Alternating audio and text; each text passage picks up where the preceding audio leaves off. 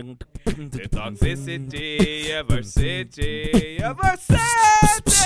Yo! Howdy on the world! Howdy on the Zorda! The Zorda! Now! Someone between the sacred silence! Sacred silence to sleep! Ah!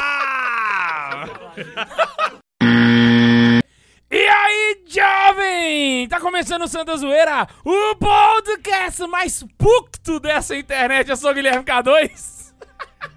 Primeiramente, eu sou contra esse capitalismo opressor, tá certo? Eu sou o professor Tiago. Primeiramente, fora República e pau no cu do Lula. Meu nome é Arthur. Datou o programa. Primeiramente, Lula é nós. Não, mano, você é o terceiramente já, velho. É porque ele não sabe contar, ele foi alfabetizado no Brasil, mano. Ele faz história. Ah, você fez método Paulo Freire, né? Exato. Prazer, Lucas. Eu sou. A revolta encarnada contra o mundo moderno! E hoje nós vamos falar sobre a doutrinação nas escolas brasileiras, da onde veio essa Pera, palhaçada. pera, pera, pera, pera, pera, pera, pera. Doutrinação pode ter mais escola? E vamos falar daquilo que você já deve ter passado na sua escola. Você já deve ter passado, sim, principalmente se você tá na faculdade. Você já deve estar no nível avançado, ultra hard dessa doutrinação. Faculdade é esse, esse material aqui. Ah, o, o Tobias trouxe. É Vocês não estão conseguindo ver aí, mas o Tobias trouxe tanto livro, tanto livro, que a gente quase arranjou outra prateleira pra ele. Porque. Isso aqui é pra faculdade. Hoje a gente tá gravando lá de fora, porque o estúdio tá com os livros do Tobias. Esses aqui, esses aqui são pra né, geral. Ainda bem que ele trouxe o Kindle até, né? também. E Economizou aqui- espaço. ele não usa Kindle, é não, ele usa tudo. leve. É, É. é porque é mais fácil de carregar, né, mano? É menos burguês. É porque é leve. Porque ela é... Nossa, depois dessa.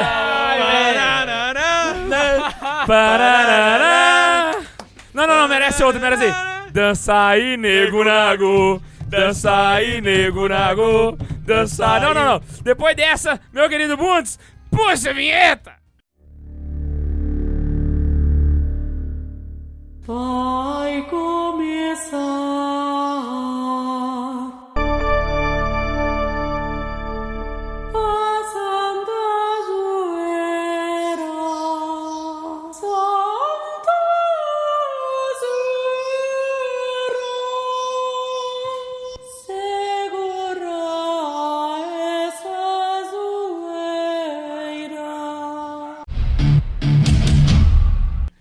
vamos falar sobre a doutrinação e vamos começar falando sobre a história da doutrinação, onde ela começou.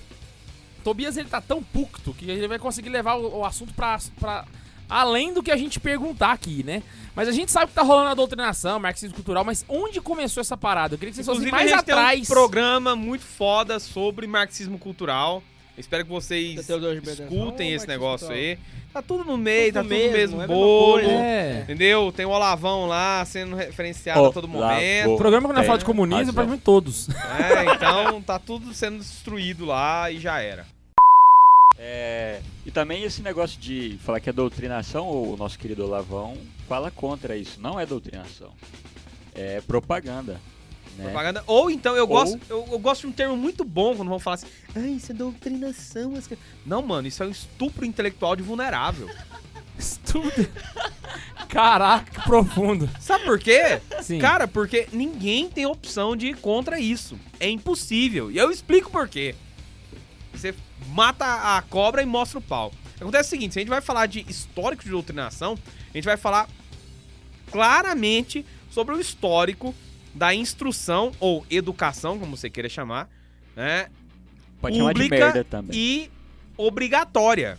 Quer dizer, a escola, como ela é hoje, ela surge com a intencionalidade clara de doutrinar, de moldar a cabeça de um povo e de construir um pensamento comum geral a toda uma nação. Tobias, só uma pergunta. É, se a gente ver aí na história, essa ideia de escola, igual a gente tem hoje, que é um local onde você vai estudar e tem um professor lá, não existiu o tempo todo na história. Nem aquilo que tinha na Grécia é comparado ao que a gente tem hoje em dia. eu vou, eu vou chegar aí. Qu- Quando foi que começou essa merda? Vou explicar aí. O Arthur vai falar, mas eu tenho certeza que ele não vai falar o que eu vou falar. Então eu vou falar primeiro. Absoluta. Então eu vou falar primeiro. Ô, fala. Porque é o meu primeiro, que depois é o seu. Vai. Que é o meu que estoura a merda. Vai. Manda Olha só. O que funcionava na antiguidade, o que funcionou na Idade Média, até modern... o início da modernidade, era um tipo de instrução a seguinte, como qualquer coisa que funcionava no mundo e que deu certo. Eu quero, eu me ofereço, eu me predisponho a fazer aquilo e ali será realizado aquele tipo de coisa. Tá? Era a predisposição de alguém de ir no liceu, de ir na academia, ou seja, de estar sob a instrução de um mestre e tudo mais. Quando um antigo ali na Grécia ou um Que ano mais ou menos você tá falando isso? tô fazendo, per- percorrendo, grandão ali, entendeu? Bem geralzão. Antes Então, quando, Cristo, isso. É, quando um, um cara lá na Grécia Antiga, ou quando um romano contratava ali um pedagogo, um preceptor pro seu filho, ele queria que ele tomasse um determinado tipo de instrução. Desculpa, preceptor? É, o Cara, pedagogo. Não sabia disso.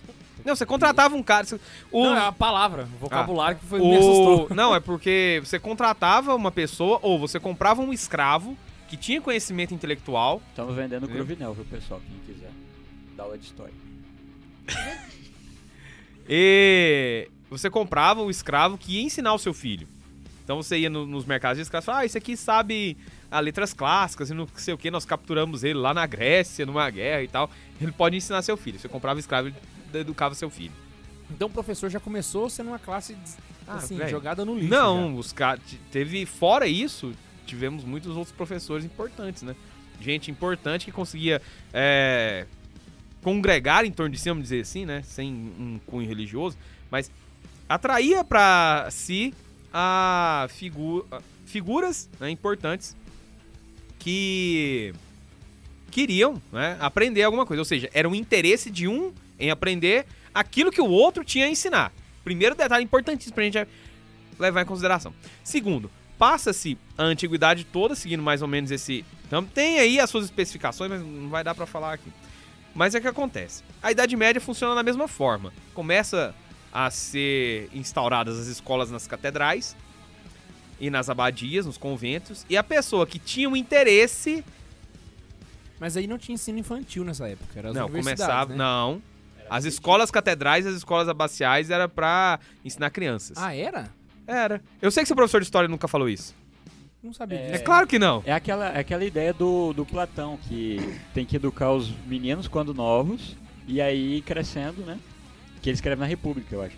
E aí ele, depois que o moleque tiver lá os 18, 20 anos, ele solta o moleque no mundo, e aí se o moleque coloca isso em prática, ele puxa de volta e continua ensinando, senão ele deixa... Mas a ideia principal é a seguinte: você tinha na antiguidade a intencionalidade clara daquela pessoa que procurava a educação, que procurava. E nesse caso é educação de fato, não é instrução. Por quê? Porque era uma maneira da pessoa se aproximar do exercício das virtudes, uma ideia da pessoa se aproximar da santidade, uma forma da pessoa ter para si e poder mostrar para outros né, uma melhora na sua conduta e na sua vida pessoal, certo? Então não era simplesmente uma instrução como a gente tem hoje nas escolas, que se for pensar na antiguidade, essa instrução obrigatória que a gente tem, chegou tal idade, é obrigado pelo Estado, senão você perde a guarda do seu filho a colocar na escola. Um grego nunca pensaria nisso, porque instrução obrigatória é coisa para escravo. Escravo que aprende o que deve ser feito obrigatoriamente.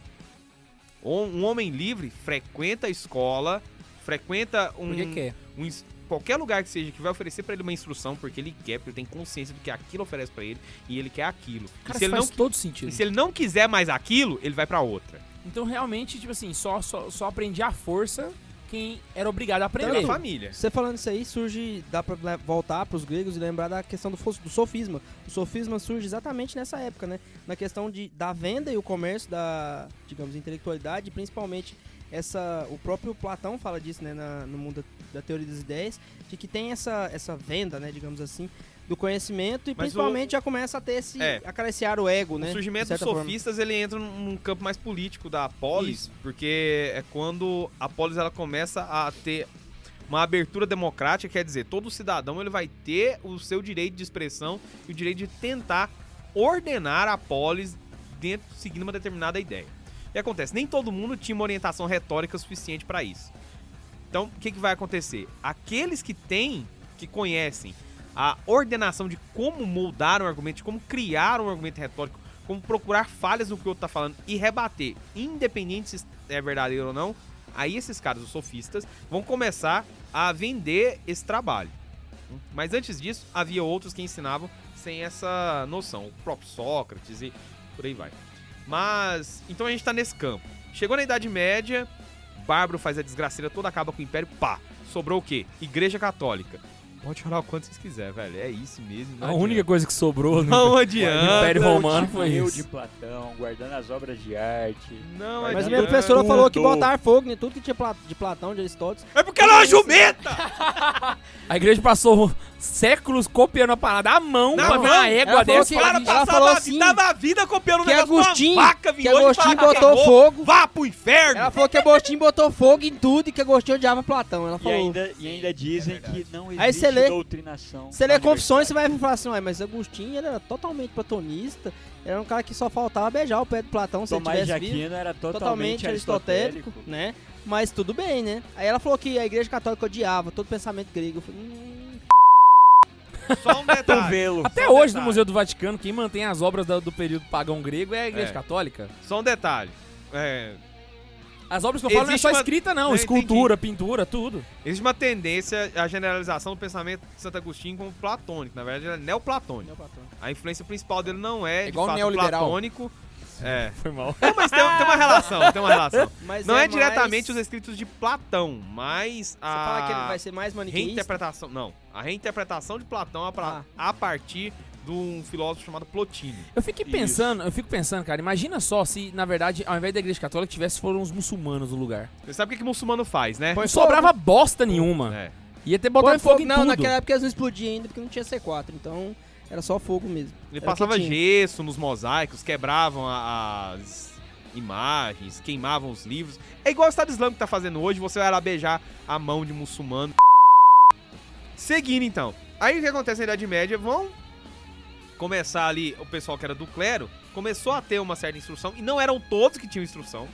Tá? Alguns sacerdotes, eles eram né, distanciados das abadias A e tudo igreja mais. elitista, né, velho? É. E a gente de tudo quanto é categoria, né? Ou muito rico ou muito pobre. E as igrejas, as abadias, as catedrais, ofereciam lugares para dar formação para as pessoas. Não aquela formação é, que era generalizada a partir das homilias, das pregações, a partir do, do teatro, que era uma forma de levar instrução religiosa para as pessoas, não através de uma é, pregação itinerante, né, daqueles dos ah, pregadores, né, que saíam, tudo mais. Mas centros realmente de ensino, onde eles iriam praticar as chamadas artes liberais, onde eles explorariam o trivium e o quadrivium, por exemplo, que era uma forma de ensino trazida da antiguidade, né, porque os medievais eles eram loucos, não acreditavam, bolaram tudo da Bíblia e tudo mais, tiraram tudo da Bíblia, né, não aproveitaram nada de ninguém. Eu sei que o professor falou isso. E por isso que eu tô O falando Tobias foi irônico porque não entendeu, tá, e por isso que eu tô falando o contrário. Essa é a minha função no mundo. Acabar com a ilusão de muita gente. e, por fim, eles já tinham organizado ali uma forma de oferecer às pessoas, aqueles que tinham interesse, eis o ponto principal de novo. Quem tinha interesse, as letras iniciais, gramática, uma estruturação do pensamento, lógica e aprender a falar, a expor esse pensamento que ele estava é, desenvolvendo, que seria a retórica. Depois ele estudaria música, geometria, né? e por aí segue. Dentro do contexto das artes liberais, das sete artes liberais. Então, a Idade Média foi isso. Depois teve um- a criação de uma das grandes instituições, que eram as universidades. E com a criação das universidades, a gente vai ter uma. Como é que eu posso dizer? Um crescimento muito grande do pensamento científico europeu. E Cara. não vai começar no Renascimento, desculpa aí a galerinha que vai falar merda, tá? Mas com as universidades do século XIII, século XII, XIII... E você tá associar ali com Galileu, naquele, naquele período de 1500 alguma coisa, né? Não, não, não, foi Antes, antes. O Galileu antes. já pegou a rebarba. Não, não, Na eles época do dizem que, Galileu que já tá é. ruim. Eles dizem Não, que tanto é. que Santo, Santo Tomás de Aquino dá aula na, numa das primeiras faculdades. Uhum. né, no início, né? E quem que surge com as faculdades, Tobias? É Não, é o pensamento científico, Quem- ele surge muito tempo antes de Jesus, Aham. se você for o pensar método assim. científico, como a gente conhece hoje, observação, experimentação, etc. Inclusive ele não é de Descartes. Ele é do de um frade franciscano, o Bacon. É, e o Caraca, ele vai Tinha que ter O cara é bom mesmo, velho? né, velho? Até o nome dele é Bacon, O cara velho. método Puta que é pariu, bacon. Ô, Segurei. ficou todo mundo Você nunca aqui. imaginou ele, não, velho? Você nunca Bicho, imaginou um bacon Sempre que você dentro segurar a hábito. piada, você lembra o nome do programa, entendeu? Você nunca imaginou, não, Imagina um K2? bacon, de Bacon dentro hábito. de um hábito. Um bacon de hábito. Aí você Não, pensa imagina assim, não. Imagina não. Porque eu... Será que ele era negrinho, mais tostado, ou será que ele era ao ponto? Nossa senhora, Não, se, não se- se imagina, eles mudassem não. de nome, ele ia ser Frei Delícia. Não imagina não. Tipo Que o o Paulo é comida. falou, o Leptag. É. Era Frei Bonito. Frei Bonito. Frei Delícia. E é só, só, só um pause. O Paulo Lepta é um amigo nosso, pra quem não tá entendendo. Ele entrou no mosteiro e tem que trocar de nome. E tem que ser o nome de um santo. E ele descobriu que tem um santo chamado São Bonito.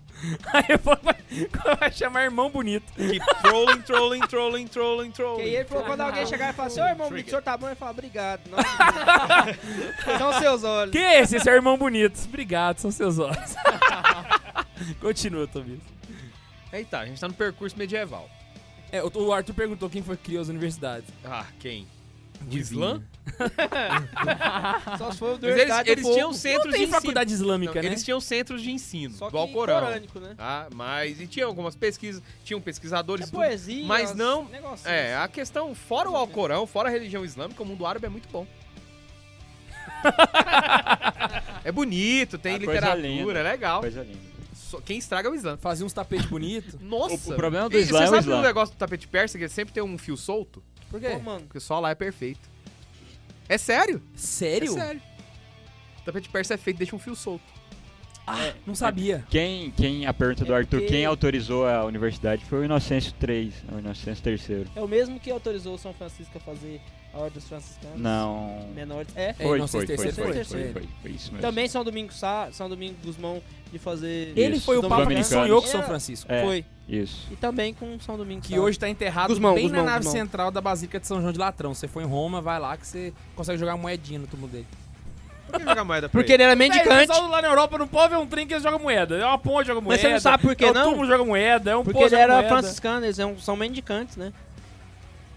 Não, Tá, nossa, continua o programa. piada Continua não, o programa. Continua o programa. Ou deixa essa só pela vergonha que ele passou. Continua É, o programa. corta não só pra ele passar vergonha. Continua. Nossa senhora. Vamos lá. Tem nego que não pode ver uma situação que quer passar vergonha. É. né? Mas você sabe, né, velho? Quando o Vai nego não caga na entrada, Caga nessa. caga na saída. Eu já Continuando, então. já. A gente passa aí por esse período medieval, não vamos entrar nas querelas universitárias, na problemática toda. Querela. É. Desculpa, Problema. é porque eu tô me sentindo dentro de uma reunião do STF. Eu ainda não vou falar do Código de Defesa do Consumidor, não, cara. Ó, o pessoal datando o programa. Pois bem, o que.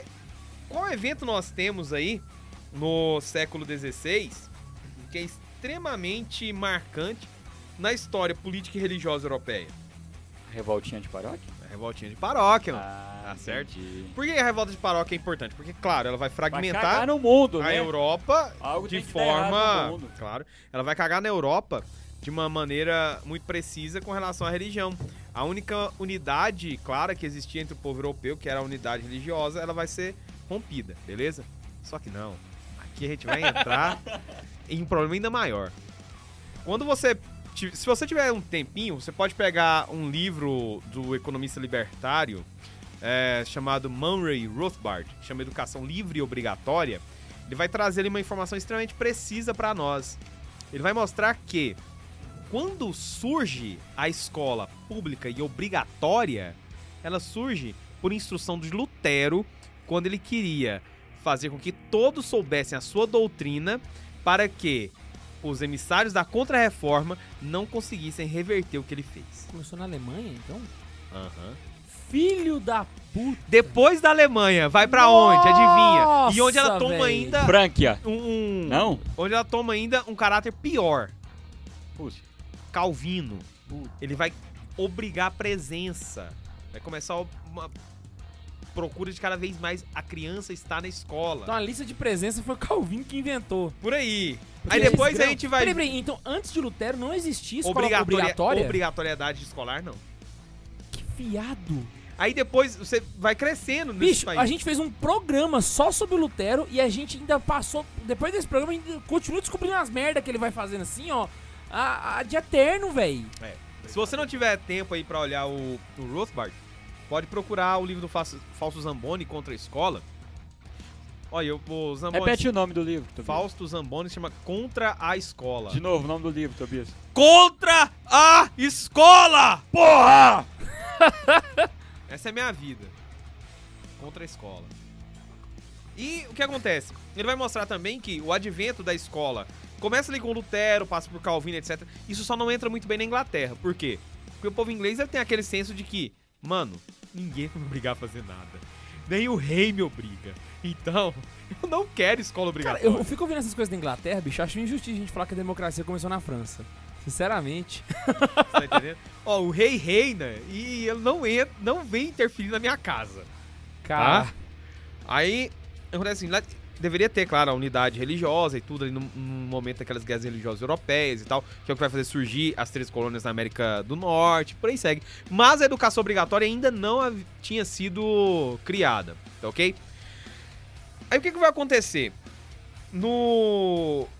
A implantação de uma educação obrigatória, doutrinária, que a gente já vê começar com Lutero, que passa por Calvino, no estado da Prússia, a coisa vai ficar ainda pior, porque ela vai tomar os critérios, os caracteres que nós temos hoje. Tá entendendo? Uma obrigatoriedade de você fazer a criança ter que ir, tudo, você poder culpabilizar os pais, penalizar os pais por elas não estarem presentes. E qual que é a ideia disso?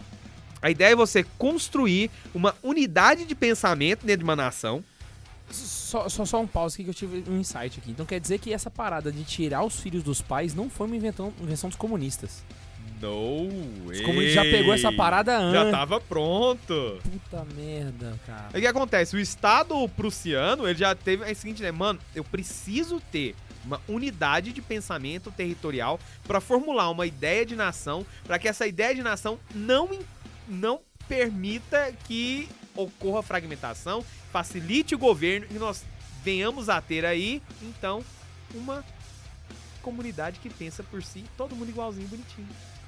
Essa é a origem da doutrinação.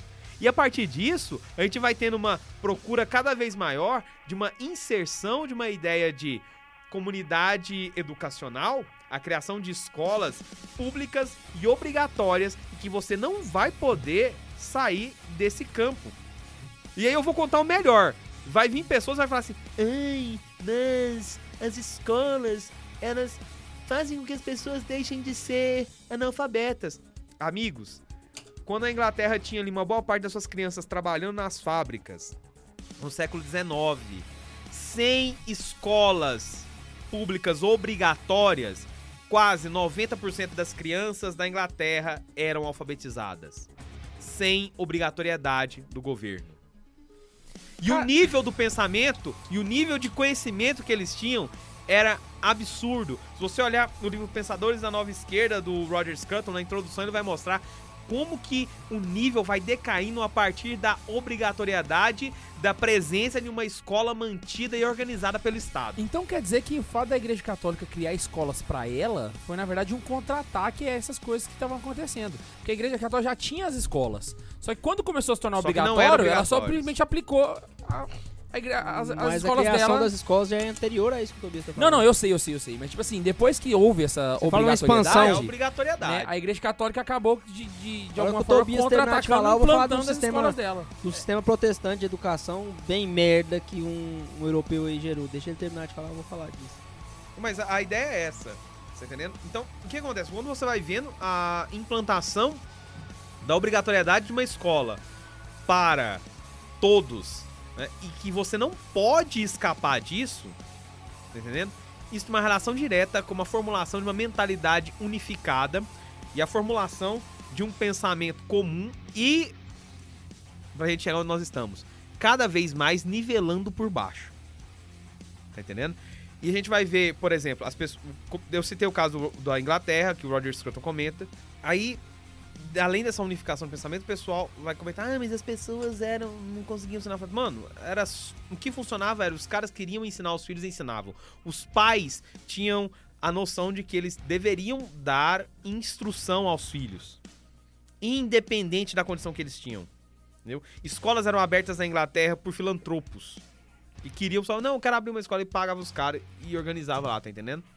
Essa era a realidade. E ensinava o que eles achavam que era importante. Aí é o que, era, aí é que é o negócio, mano. Não tinha ninguém, nenhum filho da mãe que entrar na sua casa e dizer: seu filho não pode estudar isso, seu filho é obrigado a estudar isso, seu filho deve estudar isso. Se ele não estudar, você é preso. Ou um plano tomamos seu de filho de educação. você. Não. Igual aconteceu na, na Alemanha uns tempos atrás, que por conta de tentativas de colocar o filho de uma família pra ter aula sobre ideologia de gênero, os pais não levaram os filhos pra escola e os filhos foram tomados do pai, dos pais.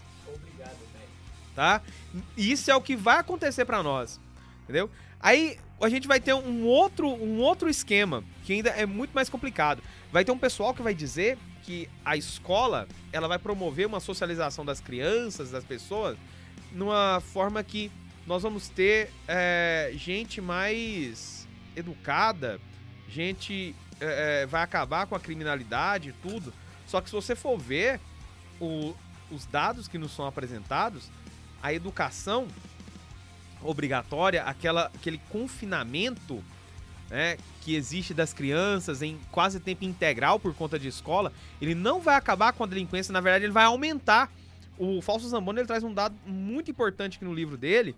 Ele comenta assim, que em geral os países europeus que adotaram um sistema escolar obrigatório ali por volta de mais ou menos 1900 acreditavam que ajudaria a acabar com a delinquência, mas o que a gente viu lá foi o contrário. Ele coloca um comentário do Álvaro eh, Vargas Llosa que diz que estatisticamente o aumento da criminalidade não acompanha o aumento da ignorância, mas sim a, a multiplicação do número de escolas. Obrigado, Mac. Você fudeu com o país. Você tá entendendo? É, é, é nisso que a gente tá. A escola pública, a escolarização pública, ela começa para doutrinar. A obrigatoriedade da frequentação de uma escola, ela é especificamente para doutrinação. Então não existiu em nenhum momento um, um, um desejo reto de, de ensinar Não, quem as pessoas de fato. Quem é favorável à obrigatoriedade da presença em uma escola é favorável à doutrinação, porque ele quer justamente a manipulação do pensamento e a formulação de, um- de um- uma forma de se ver o mundo, de se responder ao governo e de se adotar uma mentalidade unificada e nivelada por baixo. Partindo do ponto, do ponto de vista histórico, então, escola sem partido é completamente obsoleto. Cara, o Escola Sem Partido deveria ter o nome do livro do Ivan Illich, Sociedade Sem Escolas.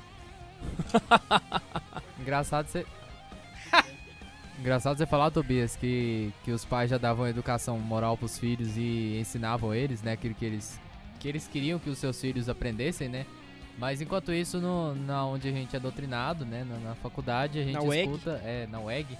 A gente escuta muito bem que, na verdade, é, os pais, ele. a- na verdade, a escola ela foi criada porque os pais não tinham base moral pra educar os seus filhos e ensinar Quem diz o que que é a base moral? Esse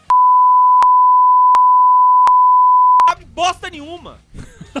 Alô, professor, você que adora o Mac, o Paulo Freire. Tome no meio Cara, do seu cu. Se você tá pegar a documentação, por exemplo, você vai olhar ali no na Unesco, nesse pessoal todo, a galera toda que tá aí, já, a gente já tá entrando no nível do globalismo aqui. Essa galera toda que tenta bom? implantar Não, mas aí, globalismo é, é Illuminati. O, o Não existe pessoal, o pessoal não. que tá assistindo, o programa- tá ouvindo Não o programa, tá começando a entender o adjetivo do começo do programa. Né? Pucto! É. mais Sabe por quê? pucto. Se você olhar, toda a ideia de criação de uma escolarização obrigatória, ela caminha para uma unificação primeiro nacional, regional e depois Cara Porque do se você céu. pegar, por exemplo, o livro do Pascal Bernardão, Maquiavel Pedagogo, você vai observar que existe um capítulo nele, que, é o capítulo 3, que diz assim: Unesco, a educação e o controle psicológico. Primeiro ele vai explicar nos primeiros nos capítulos iniciais como que é feita essa- esse controle psicológico. Depois ele vai mostrar como que a Unesco, através de uma série de influências, uma série de gente que vai jogar dinheiro, ela vai cada vez mais tentar unificar os currículos de formação de professores no país. Ou seja, uma obrigatoriedade de você ler as mesmas coisas, de falar sempre dos mesmos pedagogos, pedagogos malditos, como, por exemplo, Jill Tai, que é um dos grandes influenciadores da pedagogia brasileira, ou Paulo Freire, aquele desgraçado que não conseguiu ensinar nem Conseguiu nem crescer, aquele filho da puta, né? tá? Tá, já que a gente tá no momento pucto do, do programa, Só voltar aqui. Aí no, no Maquiavel Pedagog, achei que você tinha acabado. Foi mal. não, continua, Tinha continua. tempo que ele não pegava a Ele estrelinha do Mario. muito pucto. Eu- eu- É, vai. tem- tinha tempo que ele não pegava a estrelinha do mar, né? O- Vai, vai. o- a Ele música tem o Mario ele ele tá jogando Sabe aquela hora que você tá em cima das nuvens, assim? Então é agora. Vai, vai. O que acontece? E? Você vai ver que existe uma série de acordos, de encontros da ONU que eles vão falar de educação. Eles vão falar dos temas da educação. Eles vão falar como devem, como devem ser formados os professores. Vamos pegar a Malala E e o vamos que usar deve- ela como... Isso. Propaganda Aí, Você sabe o que acontece? Cara, quando eu li o Maquiavel Pedagogo pela primeira vez, antes de repassar nele por algum outro motivo, Tobias, só uma pela objeção, formação de uma... só Ah. objeção. Quem te indicou o Maquiavel Maquiavel? Pedagogo, eu vi num vídeo, né, de uma amiga minha, que na época não era minha amiga ainda, da Ana Carolina Campaiolo. Aí... A, a campanha ela é sua amiga, A Tobias. sua É, amiga, velho. Campaio. Eu fiz Aquela, aquela que você troca o WhatsApp com Eu ela? fiz uma aquela? entrevista com ela, saca? Tem no Ah, Jornal entendi. Opção, dá uma olhada lá. Quem disse que a gente tá abismado com essa informação? Não, é não? É, que- Quem disse que eu tô assim, nossa, assustado? Nossa, é mesmo. Nossa, ele Exi- é... Existe uma entrevista, né, que foi realizada pelo meu mestre e eu, De Ademir, né? o Ademirzão. Braço Da de porra. Do caralho. É, e- ele e eu, nós realizamos uma entrevista com a Ana Campanholo. E um dos assuntos, inclusive, era relacionado à educação, Podia trazer ela aqui um dia. principalmente por conta do, Ou do ele. processo, né? Que ela moveu ali contra a orientadora dela de mestrado, que aprontou um escarcel na vida dela só porque ela não quis rezar de acordo com a cartilha da faculdade. Ela, inclusive, foi parar no Congresso Nacional, né? Como depoente Sim. da... do projeto do Escola Sem Partido, inclusive. Exatamente. Então a Campanholo tá ali. Agora, a gente vai vendo isso, né? A ONU botando essa coiseira toda. Cara, você vai observar. E a documentação que o Pascal Bernardão utiliza no livro, ele não, não tá falando de achismo, não. Ele aponta todas as reuniões da ONU que foram realizadas e que foram comentadas. E quando. Eu falava antes, né? Quando eu estava lendo o livro pela primeira vez, eu fui marcando e falava, caralho, é o que acontece em todas as reuniões pedagógicas que são feitas nas escolas do Brasil. Vou ler aqui algumas coisas. É, O professor está hoje cada vez mais engajado na execução dos novos procedimentos educacionais, explorando todos os recursos dos meios e métodos educacionais modernos. Ele é um educador e um conselheiro que tenta desenvolver as capacidades de seus alunos e alargar seus centros de interesse, não simples fonte de informação ou transmissão do saber. O professor atua em um papel fundamental ao dar seus alunos uma visão científica do mundo. Pode parecer legal, né? Mas depois chega aqui assim. Uma vez que o papel da escola não é não mais esteja limitado à instrução, ou seja, a escola não deve ensinar alguma coisa do saber humano acumulado pelas, pelos séculos. né? Não limita-se mais a isso. Ele deve, deve então o professor, além de suas obrigações ligadas à escola, assumir mais responsabilidades em colaboração com outros agentes de educação da comunidade, a fim de preparar os jovens para a vida em comunidade, a vida em famílias, atividades de produção, etc. O Ivan Elite tem uma observação que é meio exagerada, mas ela, se você tira o exagero dela, ela funciona. A educação pública e obrigatória, ela surge num contexto de formação não de pessoas, cidadãos conscientes da sua unidade como pessoa, mas apenas consciente da sua utilização dentro de uma massa. Se você observar o que, que fala o Gabriel Marcel, quando ele comenta que o ser humano ele deixa de ser uma- um indivíduo em si, na sua própria pessoa, mas ele passa a ser observado na sociedade dentro da sua colocação profissional, isso faz muito mais sentido ainda. Se você não conhece o Guilherme K2, você conhece o design K2. Porque fora do seu papel de design, você não tem função social. Você não é uma pessoa. Boto fé. E se você for pensar por esse lado... Escola presta, desgraça! O Tobias falou disso aí. Eu vou entrar agora no que eu ia falar do Comênios. O Comênios é um, um europeu Peraí, que peraí, vou tomar uma cerveja aqui pra ver se eu. um europeu que surge com um sistema educacional fora do- dos parâmetros que a Igreja Católica tinha colocado. Por quê? Primeira coisa que a gente tem que ver, voltando um pouco ao que o Tobias estava falando, eu vou tentar colocar alguns pontos e, e colocar de alguma forma é, alguma coisa que o K2 falou aqui de sistemas, né? de Eu educação. vou falar desse sistema de educação que o Comênios surge, né? Um dos primeiros.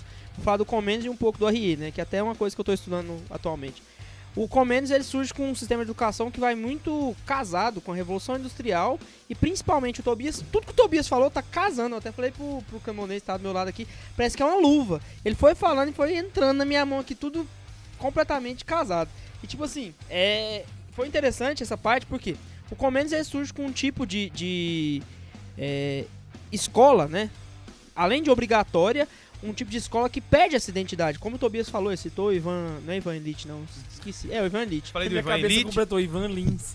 Ivan Elite. é, Olha, eu, eu falei do Ivan Elite, eu falei do Pascal Bernardin, eu falei de uma caralhada de gente aqui. E É aí, né, nessa. É porque quando alguém escutar esse programa, fala, Ai, esse cara tá falando pelo escotovelo. Não tô falando, tô palpitando aqui, não, seu desgraçado. Eu li, porra! Peraí, rapidinho. O desmerecimento das ciências humanas no ensino fundamental é só brasileiro ou é no mundo inteiro? Mano, o cara que estuda a. a- Não, não vou falar isso. Vou citar um amigo meu, só Porque que eu vou falar o filosofia é nome dele. merda. Você não tem nada de direito Eu no vou- Brasil. Vou falar o, o, o que um amigo meu falou um dia. Ele Ó, o virou Brasil pra mim e tem. assim, Você tá falando do direito? Não, não, é porque a gente não tem conhecimento sobre leis no Brasil. A gente não sabe diferenciar um O, o código penal de Brasil, um o código... Brasil tem um. Tem um A gente sai sabendo de geometria analítica, que você não sabe o que que vai usar na vida, mas o, o- Mas. as, é, as leis um brasileiras não sabe. Existe um cara do direito no Brasil que é estudado internacionalmente, que é o Miguel Real. Aham. Sim. O Miguel Real é muito estudado fora. É, O Olavo, por mais que alguém fale, vocês. De Carvalho? Olha, o Olavão de Carvalho, o cara que, né, brother nosso. descendente da saída Deus- da jaula Deus- de novo. Deus quiser, ele tá, ele tá recuperando ali na hora que ele sair, fiz. Vai ver o Olavo. pau no cu dos razão. ursos quando ele sair ali da, da coisa. O Olavo, ele é estudado também, o pessoal estuda o Olavo. Pode falar o que você quiser, velho. Na Romênia, os caras da- escutam muito o que o Olavo fala. O Alexander Dugin, o ideólogo do, do Vladimir Putin, já deu o braço a torcer pro Olavo, velho. Tem, tem gente que gosta Ah. tanto do Olavo que fala que ele é até melhor do que o Marfeira dos Santos, né? Só queria falar que minha caneca é do Olavo, hein, pessoal. Gente, existe o mar e existe o Olavo. São duas instâncias diferentes aí, mano. Uma Ah, pra não. cada coisa, ambas Mas complementares. enfim. A gente tem ali o Gilberto Freire, que é reconhecido internacionalmente. Teve um freire que é... Não, é o único Freire que presta no Brasil. Até certo momento. Não sei, né? Mas até agora é o único Freire que deu alguma coisa. Que é importante. No mundo lusófono, né, ele é importantíssimo, inclusive. Voltando pra esse raciocínio que eu tava falando, o, o Comênios ele entra com essa, esse pensamento de que. Unido, né, com isso. O Max Weber até fala, tem um livro do Max Weber que ele fala da teologia protestante e a economia capitalista, né? Casa muito, né? Porque o protestante, ainda mais com essa predestinação, com essa teologia da prosperidade, vai falar, né? Que com quanto mais dinheiro você tiver, então isso foi muito importante pro capitalismo. Mas não vamos falar do capitalismo, que minha professora já fala muito disso, que o capitalismo são opressores e que tal, e não sei o que. Voltando ao assunto, né? A, o Comênios ele, ele surge com esse pensamento de criar esse tipo de, de escola. Primeiramente, ele rompe com a escola. Ele é um protestante, eu esqueci de falar. O Comênios é um pastor protestante que quer desvincular o pensamento intelectual do pensamento intelectual da Igreja Católica. Por quê? Porque ele é protestante, né? É otário, né? Aí ele surge com, com um pensamento mais técnico, né? Ele surge com um pensamento. Mano, tira a igreja católica do mundo, sobra o quê desse mundo? Porra Merda, nenhuma. lixo. E voltando pro assunto, né? O próprio Comênios surge com isso. E aí, assim, nesse pensamento, ele começa a ter um, um ensino mais técnico, um ensino mais básico. De uma formação que perde essa personalidade, igual o Tobias falou, porque nessa formação você vai começar a perceber que não é mais algo profundo. Porque na França, né? No, no advento da Revolução Francesa, surge o diploma. Que eu não sei se vocês sabem, o diploma não era uma coisa que sempre teve, né? Na igreja. E se eu não me engano, o diploma surge em Soborne. Não tinha diploma, porque o estudo era constante, profundo e eterno, né? O Prato Paulo Ricardo tem até uma, uma série não parava de de, vídeos. estudar, né? Não, não parava. Você estudava por quê? Porque isso era necessário pra você continuar estudando. O diploma é alguma coisa que já te torna, já perde, igualzinho o Tobias falou, em pessoalidade. Então, já começa a tornar assim o Guilherme, o designer, o Thiago, o professor de letras, né? E aí, nesse pensamento, você já começa a ver que não é mais um estudo contínuo. Aí a gente começa a entender essa essa lógica de que não é mais um estudo profundo. Por exemplo, a pessoa realmente ela fala merda às vezes, mas ela não é tão comunista doutrinadora. Às vezes ela só tem raiva do mundo porque ela é idiota mesmo. Igual eu falei, ela é virada no giraia, né? Aí, entrando no Comênios, a gente percebe que uma coisa muito interessante. Além do Comênios ter uma formação técnica, né? Ele rompe com aquilo que a Igreja Católica tinha nas suas universidades, nas suas é, linhas de estudo. Por quê? A gente vai parar pra pensar, por exemplo, no nosso saudosíssimo imperador Dom Pedro II. Ele falava 16 línguas, ele era um cara que compreendia várias coisas, conhecia de tudo. Esse era o estudo. né? Não era um estudo mais ou menos, as crianças aprendiam de tudo. Quando você topasse com a criança antigamente, tinha criança com 10 anos que lia latim e grego. Hoje em dia a gente mal o português. Além dele falar esse negócio do. do da questão dessa formação mais rápida e mais técnica, ele fala que a gente não pode perder tempo e evitar a fadiga. Por quê? Porque com a fadiga, ele quer dizer o quê? Peraí, a deixa escola eu só fazer ser... um comentário de- dentro do que você tá falando, não é cortando o assunto, não. Continue. Tá?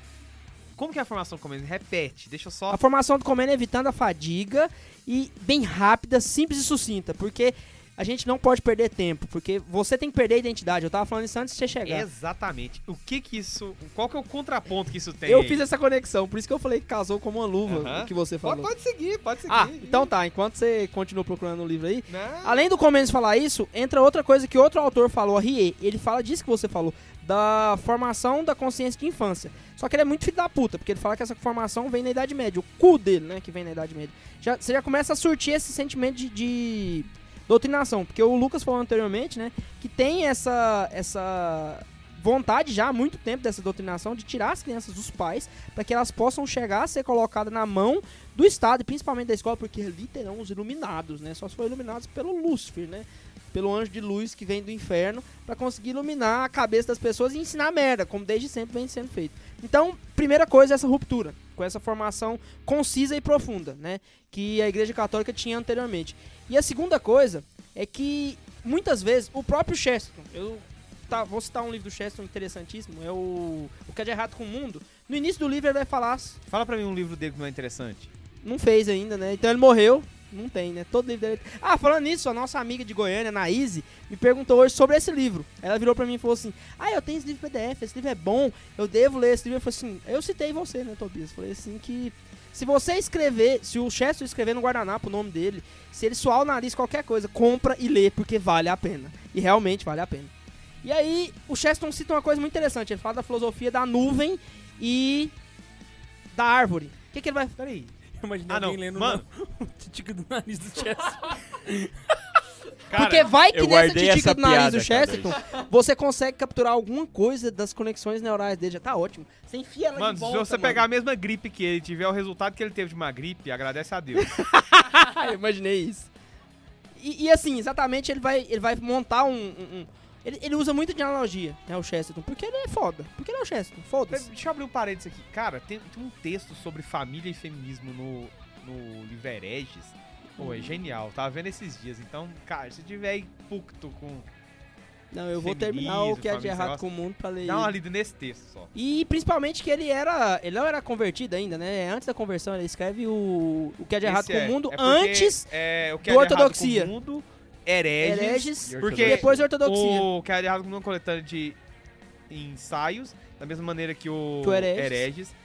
Aí o hereges, como ele falou de muita gente, deu muito nome Muita ao bois, treta. perguntaram pra ele assim, ei, você falando da gente, o que, que você está fazendo? Ele falou, não, peraí, vou escrever um livro Aí o cara, o você." cara sabe, o cara quando é tá pucto, ele não vai no Facebook e faz um textão, ele escreve um livro.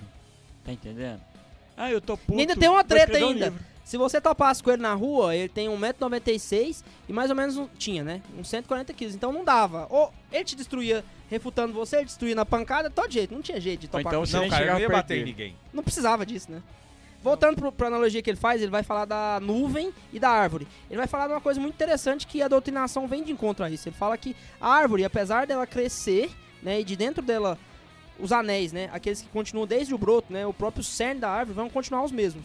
Mas eles vão deixar de ser vistos. Nisso ele já tá falando da conservação, a tradição de todas as coisas anteriores, né? Que isso, apesar de você não ver mais com crescimento, com é, evolução, isso ainda continua ali. E depois vai nascer essa árvore e os ramos vão crescer. E pra nós parece que esses ramos se distanciam da, da raiz, mas pelo contrário, a raiz se aprofunda cada vez mais e tem mais coesão com aquilo que ela tá falando e assim ela cresce pra cima, se demonstra como um todo e continua firme. Então, o cerne, que, é- que são aqueles anéis, né, que seria a tradição, o conservadorismo, continuam firmes. E hoje, a esquerda, ele fala isso num artigo que ele fez para um um periódico de esquerda. Eu acho interessante, os caras devem ter dado um tiro no pé muito fudido, velho. Chamar o Cheston pra falar no periódico de esquerda. Eu acho que os caras tomam muito. Acho não, os caras tomam muito no cu, velho. Nunca mais eles chamaram ele, óbvio, né? Aí depois ele vira e fala assim: esses. Ele cita o nome, eu esqueci o nome dos caras. Sufragistas. Esses sufragistas surgem com esse pensamento de querer conectar profundamente as coisas com uma nuvem, como se fosse a analogia, ele fala da analogia da nuvem, né? De algo que não tem um esqueleto e querer modificar tudo e o todo por dentro.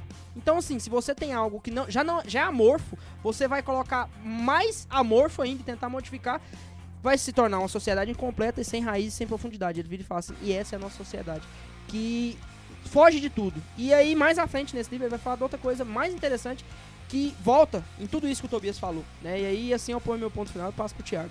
Ele fala que o ser humano rompe com o passado, não porque o passado te- tenha sido vencido, mas porque o passado é algo que amedronta o ser humano. E principalmente, o que vem bater a porta não é o futuro. O futuro é uma coisa que não existe, é uma coisa inalcançável.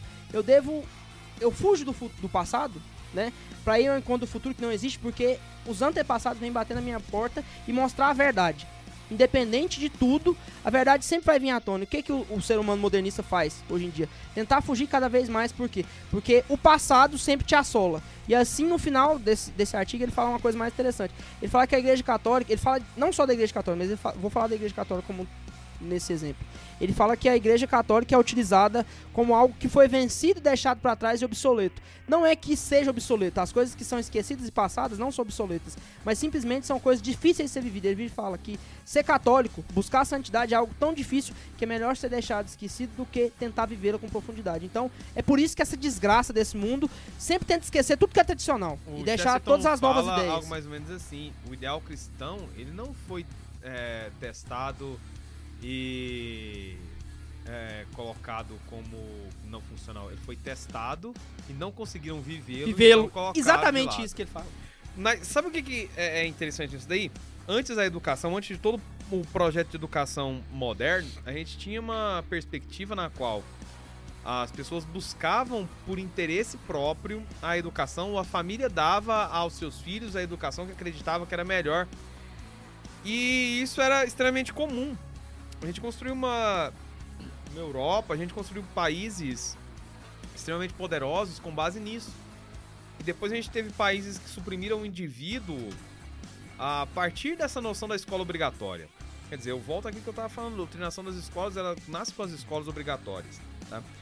E por que eu digo escolas obrigatórias? Porque enquanto as escolas não eram obrigatórias, não eram organizadas, geridas a partir de uma centralidade do Estado, nós tínhamos várias possibilidades de ensino, várias possibilidades de pensamento.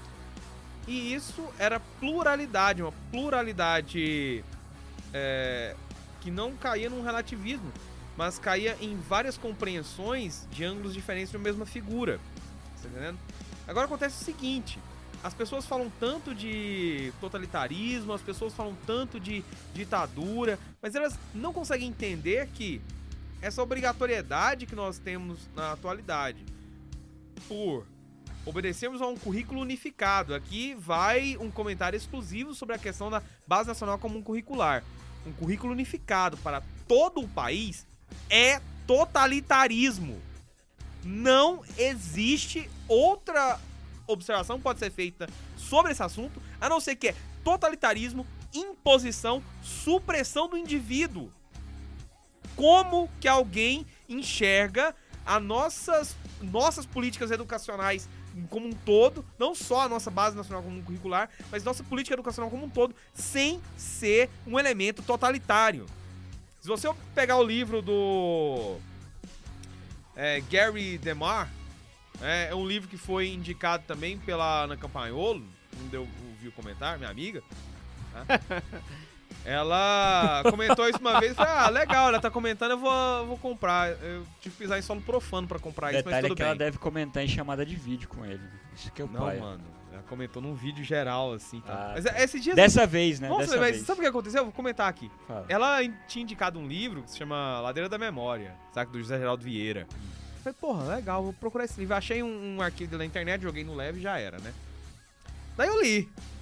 Depois que eu, eu tava lendo e fazendo alguns comentários, porque puta que pariu, que livro, que livro foda, velho. O Olavo, inclusive, comenta muito o José Geraldo Vieira. Quem tiver oportunidade um dia de ler, eu recomendo. Inclusive, eu devo ter feito algum post em algum lugar na internet e comentei isso daí, mas como a internet é muito efêmera, deve ter se perdido aí nas brumas do tempo.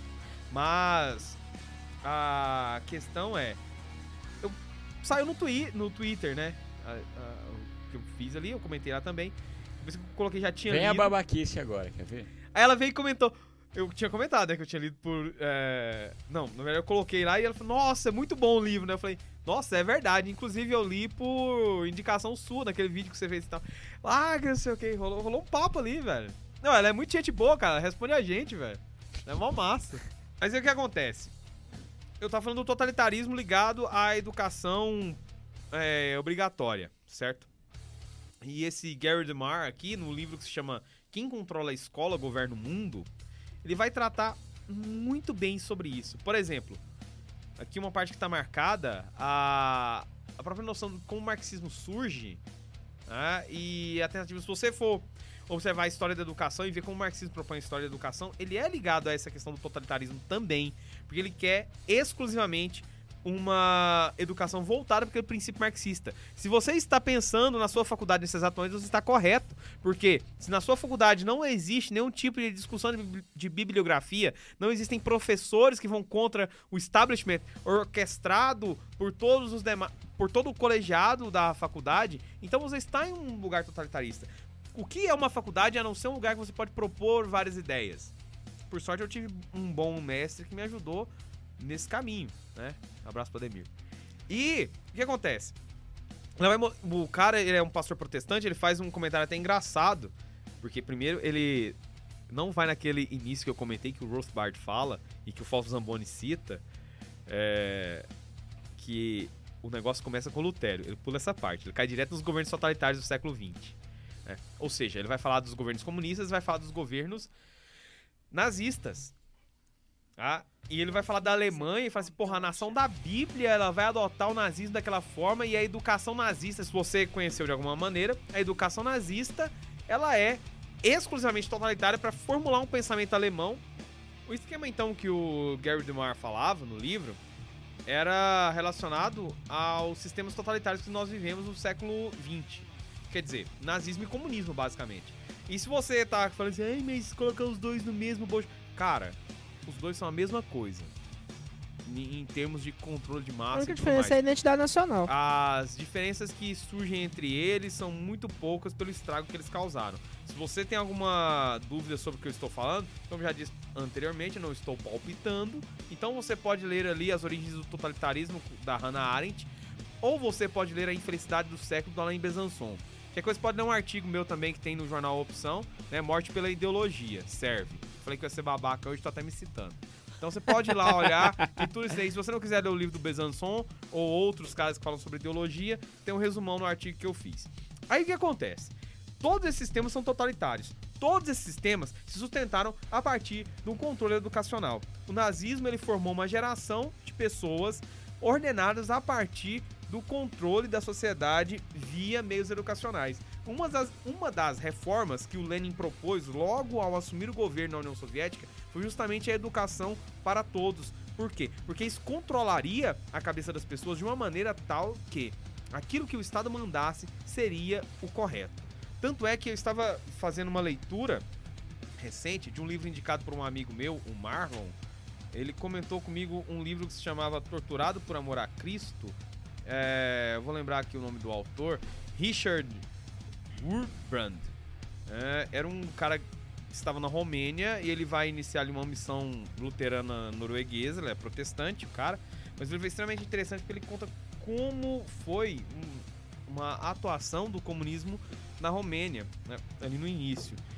E tem um trato interessante porque esse pastor que escreve o livro, ele diz que em um dos momentos que ele estava pregando o evangelho para um soldado russo, ele disse assim, então você não acredita? Aí o cara, em vez de falar assim, não, eu sou ateu, não acredito em nada e não sei o que, ele falava, não, eu não acredito porque não me foi ordenado pelo governo, ou pelo exército, ou pelo meu líder, a acreditar. Mas, quer dizer, se ordenasse a ele, ele acreditaria. Isso é o nível máximo de doutrinação, tá vendo? Junta com tudo isso que nós estamos dizendo. Ou seja, os regimes totalitários que nós tivemos nesse século passado são justamente os regimes que propagaram de uma maneira indiscriminada a ideia da escolarização obrigatória porque percebia tudo como uma ferramenta de doutrinação. E me incomoda muito todos os educadores, é, entre todas as aspas possíveis dessa palavra, entre todos aqueles que trabalham no ramo do ensino, não conseguirem perceber que uma abominação como a Base Nacional Comum Curricular possa ser utilizada hoje em dia. Como? Tá? É totalitarismo. Não existe outra coisa a não ser totalitarismo. Sem contar que. E agora que eu vou jogar uma coisa na roda. Isso daqui, qualquer pessoa do. de todo o sistema educacional do estado de Goiás ou do Brasil, se quiser vir falar comigo, pode falar. E eu provo, e eu provo o que eu tô falando. Todo aluno tem que ser aprovado. Todo o aluno tem que ser aprovado. Se você não estuda em uma escola militar, se você não estuda em uma escola de fato que o pessoal não preocupa com o dinheiro que tá entrando, que tá saindo, aí a coisa é diferente. Mas se você estuda numa escola pública padrão, raiz, ou até numa escola conveniada, industrializada e coisa do gênero, eles devem mostrar números. Você acha que os números da educação brasileira aqui pra dentro, eles representam o quê? Eles representam a manipulação completa do sistema de ensino no país. Não porque as pessoas estão aprendendo, porque os nossos índices, os nossos resultados em provas internacionais são horríveis. Nós temos a- o pior entendimento matemático. Estamos equiparados a países sub- é, países Abaixo do nível da abaixo pobreza. do, países do nível da pobreza, abaixo do nível da pobreza africanos. Eu conheço casos de professores matemática. de, de, de universidade Em que português. ensinam cursos de exatas e pegam alunos que chegam na faculdade já no quarto período e não conseguem fazer uma simples multiplicação para descobrir porcentagem. Por exemplo, quanto que é 90% de 153? Aí você põe 153.0.9.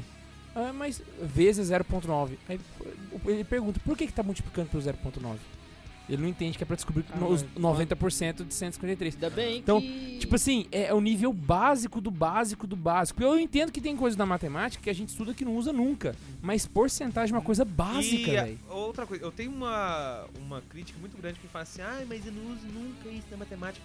A pessoa As tá falando, depende. a- a- não, a pessoa tá falando isso, ela é burra. Se você fala isso, eu tô te chamando de burra agora, desculpa eu falar. Não, desculpa o caralho, vai se Véi, fuder. véi, é a própria lógica. Você falou da geometria A matemática, na lógica. engenharia... Exatamente. Não, não, não, sim, sim. Tudo Se é lógica você- matemática. Sim, a lógica Se matemática você ela vai ser está aplicável, aprendendo- entendeu? Não, não. Se você está aprendendo aquilo ali, aquilo vai criar uma conexão, uma sinapse no seu cérebro. Aquilo vai te dar uma construção lógica de alguma coisa. Aquilo vai te dar um entendimento, é, como que eu posso dizer? Um, um conhecimento analógico das coisas. Aquilo tá fazendo seu cérebro movimentar, caralho. E tá movimentando não num, sistema palpável, mas tá é num, num sistema é, é, imaterial. Você tá raciocinando simplesmente. Cara, como que isso não vai ter utilidade pra você? Entendo. Entendeu? Citando só um. O K2 falou disso e o Tobias também falou. Citando só um ex-professor meu, Luciano, que hoje ele é concursado da UFS, que é a Universidade Federal de Santa Catarina. Um dia eu eu é, questionei ele disso, né? Eu falei assim, professor, por que, que a gente estuda tanto cálculo, tanta física, é, e tem coisa que realmente é, é irrisória, irrelevante? Ele virou pra mim e falou assim, não, Arthur, não vai ser relevante. Eu falei, por quê, professor? Ele falou assim, porque você tá começando a conectar seu cérebro, fazer igual o Tobias falou, né? Criar mais sinapses no seu cérebro. Ele não us- usou essas palavras, mas o Tobias falou, vou me utilizar dessa expressão. E aí ele falou assim: seu raciocínio lógico e seu raciocínio vai começar a ter uma abrangência e uma velocidade maior. Então, cada vez mais você começa a fazer, por exemplo, ali você começa no cálculo 1, você pega integral, nem integral, você vai pegar derivada, limite, aí você já evolui para integral simples, integral composto, a hora que você vê, você já pega cálculo computacional, deve ser mais, mais, a hora que você vê, você me fala assim, não, a maioria dessas coisas eu não vou usar. Espera aí, né? Você não vai conseguir chegar no final sem ter tido esse caminho pra conseguir, por exemplo, você pegar um cara que faz limite, jogar ele fazer integral composta, né, de, sei lá, integral dupla ou com limite tendendo ao infinito, você vai virar e falar assim, eu acho que a única pessoa que tá ouvindo esse podcast que eu tenho certeza que vai saber do que eu tô falando é o João Paulo Martins. Você vai falar isso, o cara vai virar e falar assim, não, moço, isso aí é coisa do demônio, ele tende ao infinito porque é coisa do satanás. Então, tipo assim, você ter essa conexão, tem que ter esse caminho. A própria álgebra linear, geometria analítica, realmente a álgebra linear, lixo.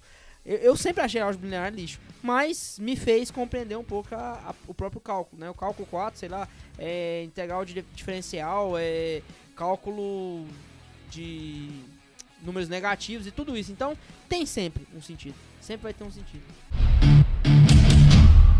Primeiro, é, eu gostaria de começar essa uma nova fase do podcast agora com uma citação do Olavo, que é, é, daqui a alguns Eu sei qual é essa citação. Qual? Ora puta que pariu, o que que esse cara tem na cabeça, meu Deus do céu? pode ser essa. começando essa nova parte do podcast, eu queria começar com a citação do Olavo, que é que ele fala: se o século XX, daqui a alguns anos, o século XX, se o XXI não o superar, será esquecido. E será vergonhoso por causa das suas ideologias e tal. É, então vamos começar novamente a parte pucta desse programa. É, por que que no meu curso, na faculdade, sendo que 20, não sei se são 25, mas eu tô chutando, de 35 alunos, sei lá, 23, 25 são héteros, por que que a minha atlética tem que ser LGBT, porra? Mas pelo menos Sua sua atlética. LGBT? É, Qual que é o nome da sua atlética? Pelo menos é igualitária, igual a mim, o símbolo é um viado? puta que pariu. E Aí, tem um arco-íris ainda pra por completar? que que ela tem que ser um atlético LGBT? Segundo, por que que na faculdade eu não posso expressar que eu sou conservador? Se, se os... Poder você pode, você só se vai os- ser lixado. Se os homossexuais expressam que são os homossexuais, se os esquerdistas expressam que são esquerdistas, Escutou esse barulho? É o peso do argumento. se os esquerdistas falam que são esquerdistas na cara dura, se o professor comunista doutrina todo mundo sendo comunista, a minha professora, vejam só, vejam só que não existe doutrinação na universidade. Claro que Ela não. falou assim: é, ah, a universidade, a escola, deve ser sem partido, porque o professor socialista, o comunista, não pode fazer os alunos serem assim. Mas o professor, vejam o que ela falou. Professora o mais professor, passiva da universidade, né? o professor de direita, aquele conservador, sabe, aquele fascista, intolerante. Sodomista. Olha que desgraçado. ela acaba de fazer apologia à esquerda, tá certo? Porque ela acaba de detonar o Ok. cara da direita. Entendeu? Posso explicar isso? Aí ela fala o seguinte, um minuto. Não, eu espero. Aí, eu tô dizendo que eu. Que eu porque que se eu parar, eu não volto mais. O Tobias vai Não me deixa cortar. ele é, voltar. exatamente. Não, não, corte a fala, mas não corte a puctice da pessoa. Eu estou muito pucto, entendeu? Meu Ah, amigo, caralho. Meu amigo, você não tá mais eu, Aí, aí a professora, ela faz essa apologia, tá entendendo? A, a esquerda fala, não, o professor de esquerda não pode doutrinar. Mas o direito intolerante, fascista, louco, é, machista, fascista, sei lá, o que for, Taxista. taxista, ele não pode também. Peraí, velho, você já começou a doutrinar aí, tá certo? Outra coisa que eu também fico pucto é de na universidade os esquerdistas, as esquerdistas mulheres, biologicamente, é claro, poderem ir sem o sutiã delas, sem, Sem a calcinha calcinha delas, ou então irem Ou só de um short. ou um calcinha. shortinho, tá certo? E eu não poder ir, sei lá, com a camisa que, que tenha Jesus. Eu pensei Claro que você que eu ia virar vou, e falar é assim, mau eu, eu não poder Mas- ir mostrar a parte de baixo do meu coco, né? Não, mas. mas, ora, se o indivíduo vai com a camisa, sei lá, de um santo, ou sei lá, do Olavo, Ou o nosso Ou pobre do amigo Bolsonaro. que vai com a roupa de padre, porque ele é padre, É, e então todo ele- mundo seca ele, olha com Olha, cara de merda ah, pra ele. Puta Olha, que pariu. Eu velho. ia pra UFG, eu usava uma camisa que tinha um templário no meio, levantando uma tocha, e na hora que ele levantava a tocha, na hora que ele levantava a tocha, tinha correndo ali, A tudo lu- quanto é comunista. Luz do mundo? É, aquela camisa da veste sacra, luz do mundo. Tô fazendo jabá mesmo. E um dia, se vocês quiserem me mandar uma camiseta por esse jabá, podem me mandar. Manda pra Eu mim Até também. acho que você tá. devia patrocinar o podcast, né? sacra Só ponto com. acho. E olha, eu não quero dizer não que aqui em Anápolis, cara, se vocês venderam camiseta. Façam isso chegar na veste sacra. Se eles mandaram camiseta aqui pra Anápolis, mano, por caras minha causa. Só pra, só Os pra caras avisar. estão fazendo propaganda, bicho, do concorrente. Deixa eu voltar. Deixa eu Só voltar. Tá de sacanagem com a minha cara. Continua. Aí, Mas eu faço propaganda do Santa Carona 24 horas por dia, ué? Um jabá que eu tô fazendo pros caras, eu quero ver se eles me dão uma camiseta. E eu quero Manda pra mim também, Rio por quando ele tava favor. com a arma na mão. eu, quero uma camisa também, por favor. Antes dela sair de linha. Ou então a do Papa. Eu posso dar meu endereço no privado, se vocês quiserem. Segue Aí- jogos, senão a gente não vai sair daqui nunca. Aí, é, todos esses que eu já falei e ainda mais. Por que que se eu expressar que eu sou conservador, ou então que eu sou de direita, ou pelo menos que eu sou cristão, caramba, eu não vou ter amigos, eu vou ter perseguidores, o professor vai me dar nota menos, o orientador vai me queimar na banca, o avaliador não vai me dar E nota que se máxima. um dia você Se quiser eu- entrar na faculdade pra dar aula, você vai ser vetado, porque você é um filho da puta Ó, de um fascista pau no cu. Se no eu, meu caso, vai acontecer só o que o Arthur falou. Porque o resto eu não passei, não. Porque se nego me tirasse, eu não mandava o trabalho pra ele poder saber como faz. Depois, o cara da banca, se eu cito Olavo, o cara já tira nota minha. Se eu cito Lois Lavelli, se eu cito Mário Ferreira dos Santos, se eu cito Vicente Ferreira da Silva. Então, peraí. É, A galera da esquerda fica falando, ah, a ditadura foi Ô, ruim, foi opressora, Se o não nego tá achando ruim aí, pega minha dissertação de mestrado. Até essa galera toda aí.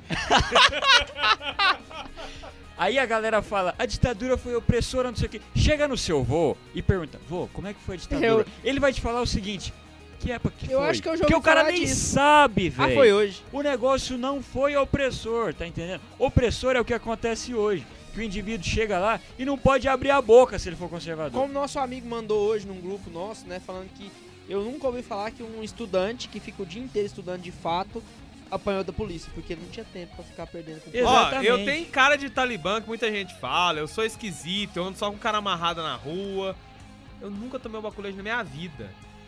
Eu também não, caramba. E eu Na sou vida. nego. Eu já Eu tomei morei- por causa do Jackson, né? Porque É, o Jackson merece. falou O Jackson Carai, merece. O Arthur Deve sai na rua com os amigo. primos dele, a polícia não pode ver. Dois negros juntos não Quando ele sai sozinho, não para. Pra encerrar, galera. Não, o que, pra que vocês encerrar, acham? Encerrar não. coisa. Duas horas de podcast. duas horas, Esse podcast- Duas horas de Se você podcast. quiser dar pausa nele agora e ainda continuar tem a pizza pra chegar, mano. E a galera escuta. Eu vou, Duas horas de eu podcast. quero, eu quero voltar num, num negócio aqui. O Thiago tava falando tudo isso. Que eu estou puto! Eu vou, eu vou deixar o Arthur falar, porque quando eu começar... Ninguém vai parar. Deixa eu falar, nossa, cara, meu olho até brilhou aqui agora. Que Enfim, dó. lembrei daquela do menininho lá. Que dó, que dó da formiguinha lá. Só lembrei. Isso pode cortar, Pode Bundes. cortar a bunda, foi bosta. Corta não, deixei aí pra ele passar vergonha. É. Cheers. Cheers.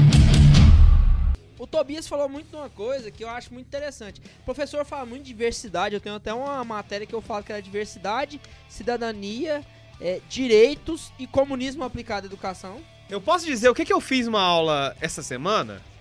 De- deixa, deixa eu dar exemplo. O que, que eu fiz uma aula essa semana? Eu tava dando uma aula, né? Comentando sobre diversidade, comentando sobre senso crítico. Eu dou aula de sociologia, apesar do meu ódio enorme a essa disciplina. Mas eu dou aula de sociologia. Então, né, eu passo por É cima o que de. estão te pagando, né? É, estão me pagando, eu dou aula. Não tô nem aí. Mas aí teve um momento, a gente discutindo sobre senso crítico e tal, eu comentei e falei assim, você quer saber que, esse senso crítico de, que dizem que você possui, ele não existe? É, vocês já viram que quando dizem pra vocês terem senso crítico, o único senso crítico que é validado é aquele que vai de encontro ao que determinadas pessoas dizem? Vocês já viram que quando vocês respondem de uma forma crítica, entre aspas, para as coisas, vocês estão respondendo de uma forma que é aceita por todo mundo? Como que isso é ser crítico se você não está sabendo de onde vem a Se sua você está com informação? todos, você não é crítico. Na verdade, e eu ainda perguntei o seguinte: e se você se informa por onde todo mundo se informa, você está sendo crítico? E, e se vo- você sabe a origem de alguma das informações que você está. Quer dizer, se você tem ali um senso crítico é baseado nas mesmas fontes de informação, é baseado nos mesmos comentadores, se você não tem a capacidade de filtrar a informação, como que você diz que você tem senso crítico? Aí eu falei assim, vamos pensar em um exemplo. Eu quero, quero que vocês me digam agora o que vocês acham, o que vocês pensam sobre o presidente dos Estados Unidos, Donald Trump. Mito. Tô, tô, tô. E eu, Pato Donald, O que aconteceu na- Plus. O que aconteceu na hora? Todo mundo começou a vaiar e falar merda. Não, asneira. bateu o sinal, eu tive que sair da sala. Ah, cara. Ah, Primeiro, por que que se prega... Mas semana que vem tem mais. Por que que se prega diversidade? Aí o homossexual pode falar, o negro pode falar, o sapatão pode falar, o, o indígena... todas as minorias o que não são indígena- minorias, né? O indígena pode falar, o do Nordeste pode falar. Peraí, o conservador não. Porque Sabe- ele é opressor. sabe por quê que Porque é ele não faz parte da minoria. Sabe O por que, que é opressor- isso? O totalitarismo que eu avisei. E depois, quando eu for falar de novo. Peraí, peraí, peraí. Escuta, escuta, escuta. Peso do argumento. É o peso do argumento. Daqui a pouco ele chega. Aí, é, o conservador não pode falar. O de direita não pode falar. Aí o que acontece? Você tá rodeado de opiniões iguais de modos diferentes. Peraí, qual é o senso crítico aí? É o que o Olavo fala. Olavo, um abraço, cara. Você é o melhor. O que o Olavo fala? Eu tenho uma caneca sua, cara. O que, que o Olavo fala? O que, que adianta eu ter uma opinião que é minha, mas ser uma opinião de idiota? É melhor ter uma opinião que é de outro, mas que é válida, ué. Que é verdade? Ora, porra. Aí, Se alguém me perguntar, Tobias, você prefere É, a autenticidade vai estar certo. Meu amigo, eu quero é a verdade. Pau no cu da autenticidade. Aí, eu tenho lá a ideia De sei lá, autêntico, o inferno tá de, cheio. de São Tomás de Aquino, de Santo Agostinho, de Aristóteles, Platão e Sócrates. Beleza, eu vou trocar as ideias desses caras por uma ideia minha que defendo a minoria. A, a minoria, os negros, os, fare- os favelados. Ah, pelo amor de Deus, velho. Eu quero defender a verdade. Aí o cara vai lá, chega na universidade e defende o cristianismo, que existia um Deus, porque Aristóteles provou que existia um Deus metafísico. Aí, porque eu defendo a existência de um Deus que foi provado pela metafísica. Aristóteles, antes de Cristo, propôs a metafísica, tá certo? E aí eu defendo isso. Eu defendo que existe a moral, que Aristóteles e Tomás de Aquino defendem. Eu Peraí, defendo. peraí, peraí. E se você vê, São Justino conseguiu mostrar perfeitamente como que casa essa noção do pensamento antigo, a ideia da moral, com o logos espermáticos, a semente Sim. divina que há em cada homem. E se você ler alguém contemporâneo, contemporâneo eu digo que tá bombando na internet agora vivo, o Jordan Peterson, né? Se você pegar o livro dele lá, 12 Rules for Véi, Life, véi, o Brasil não conhece O- esse cara. se não conhece, falando conhece Mário agora. Sérgio Cortella, Pau no conhece. Ó, No Se máximo, não lê- Luiz Felipe Pondé, olha lá, que Pondé ele é é bom bom, pra é Se caralho. bom. você, se você não lê em inglês, né, pra pegar o livro dele lá, o 12 Rules for Life, é, An Antidote for Chaos, acho que é esse mesmo o nome dele, ele vai mostrar como que é importante essa ideia de você compreender a nossa proximidade com Deus, mesmo ele não sendo um cristão, mesmo ele não sendo teísta. Aí, Só compreendendo a genialidade do argumento. se eu defendo esse, esse teísmo, esse- essa crença em Deus, deísmo, se eu defendo a, a existência de uma moral, se eu defendo é, as coisas básicas para uma civilização, eu sou opressor. Ah, pelo amor de Deus. Cadê o meu direito de me expressar, a liberdade de expressão? Ou a liberdade de expressão só vale para aqueles que são taxados de minorias? Ah, isso tá tudo errado. Eu vou tentar dar uma de Eminem aqui rapidão. O Tobias falou muito dessa coisa de que nós temos um, um totalitarismo, né? E esse cerceamento que acontece... Resumo do podcast. Estamos puctos com a educação Esse moderna. cerceamento que acontece não na educação... existe educação moderna. Pau, Pau no cu da educação moderno. moderna. Rápido. É, esse cerceamento que acontece, eles incitam muito essa diversidade, essa difusão de culturas, mas difusão de culturas e diversidade é o cu deles. Porque na hora eles querem citar, eu até falei, com- vou citar meu amigo Lucas Cremonês, que ele falou uma coisa muito interessante. A, a professora cita muito, muitos autores, na verdade foi eu que falei isso pra ele, mas eu só quis citar o nome dele. Eu falei que as professoras citam muitos Só porque ele autores. é loiro e burguês.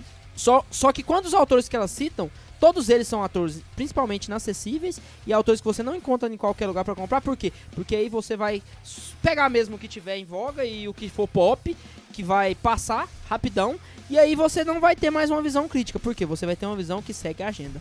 E além de tudo, esse pensamento é um pensamento totalmente voltado pra esquerda.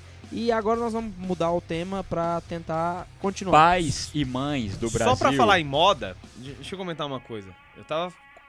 Esqueci no que que foi em uma aula esses dias, eu tava comentando com alguns alunos algum negócio. É, Ah, sobre o valor das coisas, né? O valor, o valor em si de alguma coisa e o valor subjetivo de alguma coisa. Sobre questão de. de pensamento marxista, né? Eu virei e falei assim: olha, o show do Condizila pode levar mais gente.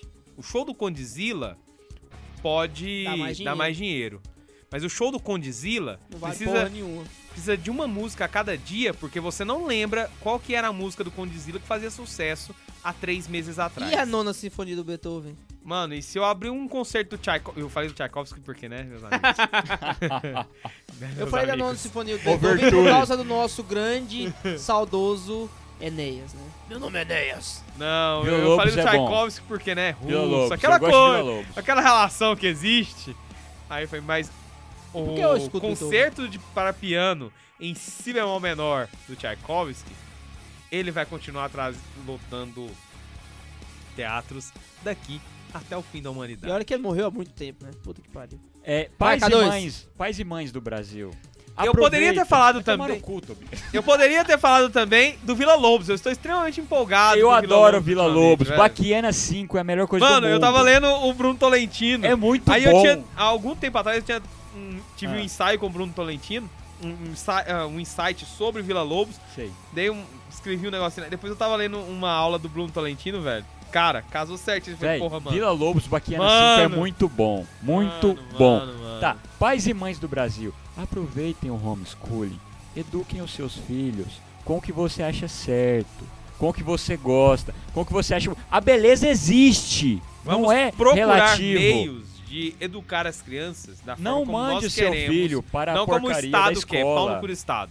Tá certo? A escola serve para emburrecer o seu filho. Sabe quando seu filho chegar e falar que você é um inútil? Quando ele gritar com você, é culpa da escola. Sabe a convivência com o amiguinho? O amiguinho é um vagabundo que vai ensinar coisa errada para o seu filho. Ah, sabe? Amiguinho O maconheiro. pessoal fala, não, mas tem que ter a convivência com o amiguinho. No melhor dos amiguinho de é cu é rola. tá certo? No melhor dos casos Agora só Descobri. pra gente poder. Não, deixa eu falar. Pra quem encerra poder não. encerrar a porra do Encerra programa! não. Vai encerrar na força! Encerra não, pera aí. Tobias, pra Não. quem quer ficar pucto em casa, que indica Deixa eu aí, falar pra que eu tô aí, pessoal poder estudar. dica pra Isso. estudar. Olha, Maquiavel eu já pedagogo. falei do Maquiavel Pedagogo, do Pascal Bernardin. Sim. Já falei do Quem Controla a Escola, Governa o Mundo, do Gary Demar.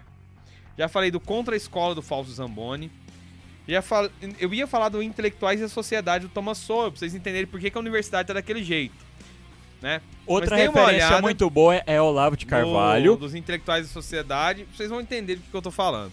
Eu falei também do Roger Scruton no Pensadores da Nova Esquerda. Ele vai mostrar como se desenvolve o pensamento da esquerda no meio universitário, que também é extremamente importante. Não deu tempo de falar profundamente sobre ele.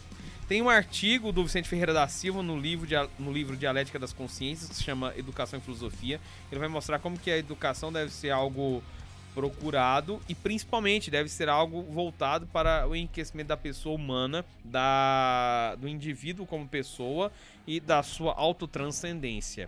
Você pode procurar também o livro do Ivan Illich, apesar de ele ser um esquerdista nojento, ele tem muita coisa boa. O livro dele se chama Sociedade Sem Escolas, muito bom, muito bom, muito bom. Você pode procurar o livro do Murray Rothbard, que é Educação Livre e Obrigatória. E eu aconselho também o livro do, do matemático libanês Nassim Nicolas Taleb, se chama Antifrágil, Coisas que se beneficiam com o caos. Ele tem um, um capítulo que ele vai comentar sobre como é importante ser autodidata. Ele tem um aforismo interessantíssimo que ele diz assim: apenas os autodidatas são livres. Tá? E eu tomei isso de uma maneira muito linear, ou seja, procurar mesmo por você no, no seu crescimento pessoal. E ele vai mostrar como que é a importância, por exemplo, de você ter uma biblioteca em casa, para você consultar essa biblioteca, para você ler aquilo que é importante, você caminhar mesmo pelos livros, entende? O Taleb ele cita um exemplo muito engraçado que é o do pai dele, pra você ver o tanto que a escola é extremamente importante. E aqui eu vou encerrar minhas referências, para você ter uma ideia do que, que eu tô falando. Ele fala que o pai dele era o melhor aluno da escola, melhor daqueles de ser de receber honras da escola e tudo mais. Só que os colegas do pai dele que não estavam nem aí pra escola, não tinham notas boas nem nada, são muito mais bem sucedidos na vida em questão monetária, em questão de, de fama, etc, do que o pai dele. Porque eles tinham mais senso de negócio, eles tinham mais senso de do benefício que o caos poderia lhe dar, que aquela incerteza poderia lhe dar. O Taleb, a especialidade dele na matemática é justamente isso, a incerteza. Um livro famoso dele, além do Antifrágil, é o A Lógica do Cisne Negro. Vocês podem dar uma olhada aí e pesquisar um pouco sobre o Taleb. Um cara extremamente interessante. E, além disso, é, eu vou fazer alguns outros comentários. Se, você- se isso tudo pra vocês ficar muito é, pesado, vocês acharem que tá muito chato ler essa coisa toda, você pode ir lá no blog do Santa Carona, que vai ter uma série de artigos. Tem um que se chama é, Sistema Educacional Brasileiro. Foi uma aula que eu dei em um, encontro que a gente teve aqui nos grupos de estudo aqui da paróquia. Tem lá o texto e tem o áudio também, você pode escutar ou pode ler. E tem outros, acho que são três artigos que se chama A Grande Casa das Modas, que é sobre as universidades, que ele comenta em três é, postagens diferentes ali o que, que é o pensamento do intelectual de universidade. Então dá uma olhada lá, isso daí tudo, uma boa lista para vocês lerem aí. Eu queria deixar uma referência e um comentário. O primeiro é referência. Se você quer educar o seu filho, adolescente que está pensando em casar ou já é pai e mãe, leia Hugo de São Vitor. Tá? Ele faz uma pedagogia própria que leva o aluno ou filho à meditação, à contemplação daquilo e depois a multiplicar por mil isso tudo. Beleza? Hugo de São Vitor. Qualquer coisa é muito bom. E aí o meu comentário é o seguinte, se você tem aí um primo, um filho, sei lá, um, um amigo que as pessoas falam que ele tem déficit de atenção porque ele fica no mundo das da lua tal, leia Conte Fadas pra esse moleque. Ele tem um cérebro do caramba e precisa ser exercitado. Então, lê os Conte de Fadas, lê literatura fantástica e esse menino vai longe, tá entendendo? Porque ele vai conseguir ter na sua cabeça é, todo o esquema do mundo e assim ele vai desenvolver tudo o que ele precisa saber para ser um adulto de verdade. Não acredite nessa. É claro, em alguns casos sim, mas é, muito do que se fala hoje de déficit de atenção, de problema psicológico, não sei o que, isso é frescura. Acredita no moleque, velho. O MEC não define o que seu filho tem que ser, tá certo? Quem define o que seu filho tem que ser é a educação de sempre, é a educação que os sábios tiveram. O seu filho tem que ser um sábio. o seu filho tem que ser um sábio, tem que ser um grande. Então, leia os contos de fadas, leia literatura fantástica. O seu filho você vai ser grande. E vai ser moral, belo e moral. Porra! Ele não vai falar porra, com certeza. Mas leia isso pro seu filho. Não acredite. É, acredite no seu filho. A psicologia não é tudo. Acredite no seu filho. Pausa pras cotas. Pau no cu do psicólogo, né? E pra falar disso aí, vou citar uma biografia bem rápida.